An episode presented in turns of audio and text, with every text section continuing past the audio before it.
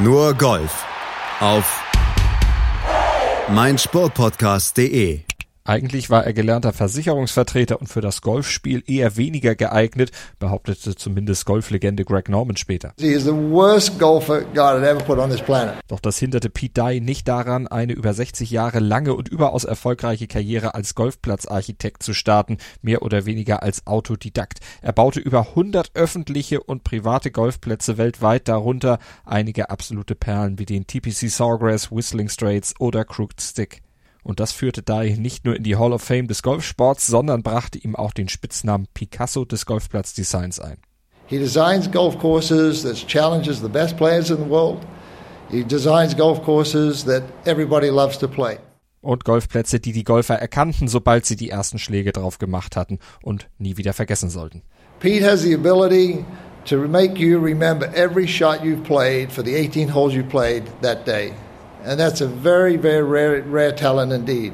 Nun ist Pidai dieses Ausnahmetalent mit 94 Jahren gestorben, doch sein Wirken wird seinen Tod lange überdauern, sein Einfluss auf Golf und Golfplatzdesign noch in Jahrzehnten spürbar sein. Deshalb erinnern wir heute hier bei Nur Golf an einen der größten Golfplatzarchitekten aller Zeiten, an Pete Dye. Dye hatte zwar kein College und nicht mal einen Highschool-Abschluss und auch entsprechend nie Architektur studiert, aber neben seiner Begeisterung für den Golfsport hatte er etwas anderes. He has such a fantastic imagination. I don't ever think he's ever seen a piece of dirt not finished in his own mind. He looks at it Das sagte Alice, seine ebenfalls bereits verstorbene Ehefrau, und die war an seinem vielleicht größten Meisterwerk direkt beteiligt, an Loch Nummer 17 im TPC Sawgrass. Das ist ja wohl das Loch, das alle Golffans in der Welt kennen und auch lieben, das legendäre Inselgrün. Gerade mal 125 Meter lang vom Tee zum Grün, aber komplett von Wasser umschlossen und von einem kleinen Bunker vor dem Grün geschützt. Dieses Loch 17 hat Pete Dye entworfen, beziehungsweise eher seine Frau Alice, wie Dye bescheiden erklärt. 17th hole, I can't even take credit for it. Alice, my wife, is the one that came up with it, so I'm just a hanger on. That's all I am. Wenn Pete also der Picasso des Golfplatzdesigns war, so ehrte ihn zumindest Greg Norman einst bei seiner Einführung in die Hall of Fame, dann war Alice Dye die First Lady des Golfplatzdesigns. Auch sie war begeisterte Amateurgolferin und zusammen waren sie a team beyond all teams. And if, if the World Hall of Fame could induct two people in one time, Alice should be up here with Pete at the same time. Das war nochmal besagter Greg Norman, der eben die Ehre hatte, Pete Dye 2008 in die Hall of Fame des Golfsports einzuführen, als fünften Golfplatzarchitekten in der Geschichte der Sportart neben Donald Ross, Alistair McKenzie, C.B. McDonald und Robert Trent Jones. Alles bekannte und vor allem prägende Namen in der Golfszene. Doch Pete Dye sticht aus diesem illustren Kreis nochmal besonders heraus und vor allen Dingen sein Einfluss auf den Sport und das Golfplatzdesign, wird noch viele, viele Jahre nachwirken, denn er baute deutlich mehr Topplätze als alle anderen Designer, um nur einige zu nennen, Whistling Straits, TPC Sawgrass, Crooked Stick, Kiowa Island, also Austragungsorte für Majors, Solheim Cups, Ryder Cups und insgesamt überhaupt große Turniere.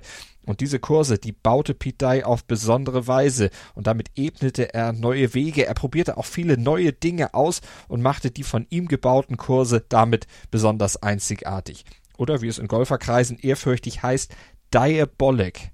Denn auf seinen Kursen, da werden Fehler in der Regel schwer bestraft und das tut seiner Legende trotzdem keinen Abbruch, denn, so weiß Greg Norman, Golfers love to be punished. And how true is that? How many of us out here really love to play the game of golf, but get very bored when you play a very boring golf course? Und langweilig ist nun wirklich keiner der vielen Plätze, die Pete Dye in seiner Karriere baute. Allein dadurch wurde er für viele heutige Golfplatzarchitekten zum großen Vorbild, so auch für Greg Norman selbst. Der stellte in seiner Rede in der Hall of Fame aber noch mehr heraus, was ihn an Pete Dye's Wirken beeindruckt hatte. I got uh, my love for golf course design from Pete. I got my love from golf course design by the attitude and the, the approach he took me down. Uh, he taught me, Greg, you know what? Everybody looks at the green grass. They look at how fast the greens are, how good the tees are, put a flag in the green, put the tee markers on the tee, and they go play. They never really look what happens underneath that grass. And Pete taught me an invaluable lesson about subsurface structure of golf course construction. And Pete is a genius. Pete is a genius with the environment. He's a genius the way he protects the environment. And he's a genius the way he creates the irrigation and creates drainage. And beyond all that, Pete has the wisdom to be able to picture golf shots in his mind that he's going to test the best players in the world. Und das, obwohl seine eigenen golferischen Fähigkeiten eher unterentwickelt waren, sagte zumindest Greg Norman, meinte das aber nicht ganz so ernst. All he does do is hit low, flat snap hooks. And for him to build these golf courses with such small greens, such penal bunkers, is beyond my imagination. But it's a true testament to the individual that he really is. Dye wurde am 29. Dezember 1926 in Urbana in Ohio geboren und kam durch seinen Vater zu seiner Golfbegeisterung. Der Vater war absolut golfverrückt, seit er einige Jahre vor Pete's Geburt selber durch einen komischen Zufall zur Sportart gekommen war. Sein Auto blieb in Pennsylvania liegen, direkt neben einem neuen Loch-Golfplatz. He had to wait on his car to be fixed, so he hit these golf balls and he got hooked.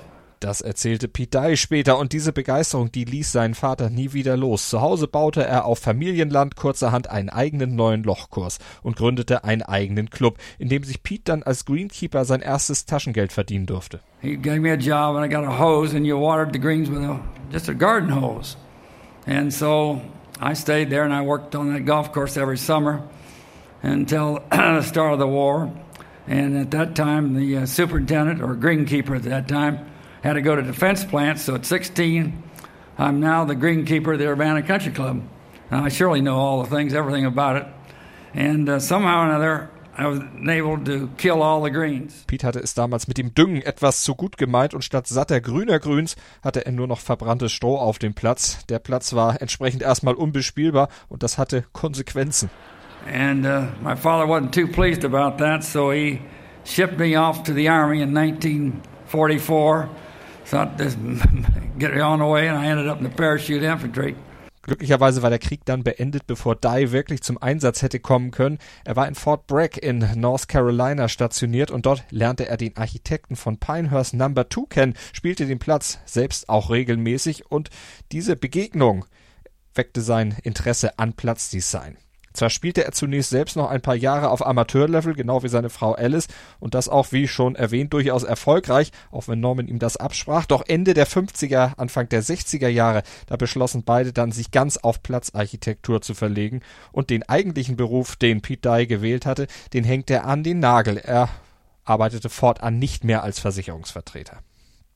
Und auf einer Reise nach Schottland, wo Pete das British Amateur spielen wollte, da ließen er und seine Frau sich von den klassischen Kursen dort inspirieren, vor allem von den türkischen Bunkern und all ihre gesammelten Erkenntnisse durch die eigene Amateurzeit, durch ihre Reisen durch die Golfwelt, ließen sie dann 1967 zum ersten Mal in ein ganz, ganz großes Projekt einfließen, als Alice und Pete nämlich zusammen Crooked Stick designten. Der Anfang war gemacht, ein Platz geschaffen, der heute noch einen Ruf wie Donnerhall hat. So I built Crooked Stick, and it's been a great club, and we've lived there, and that's kind of where we got started.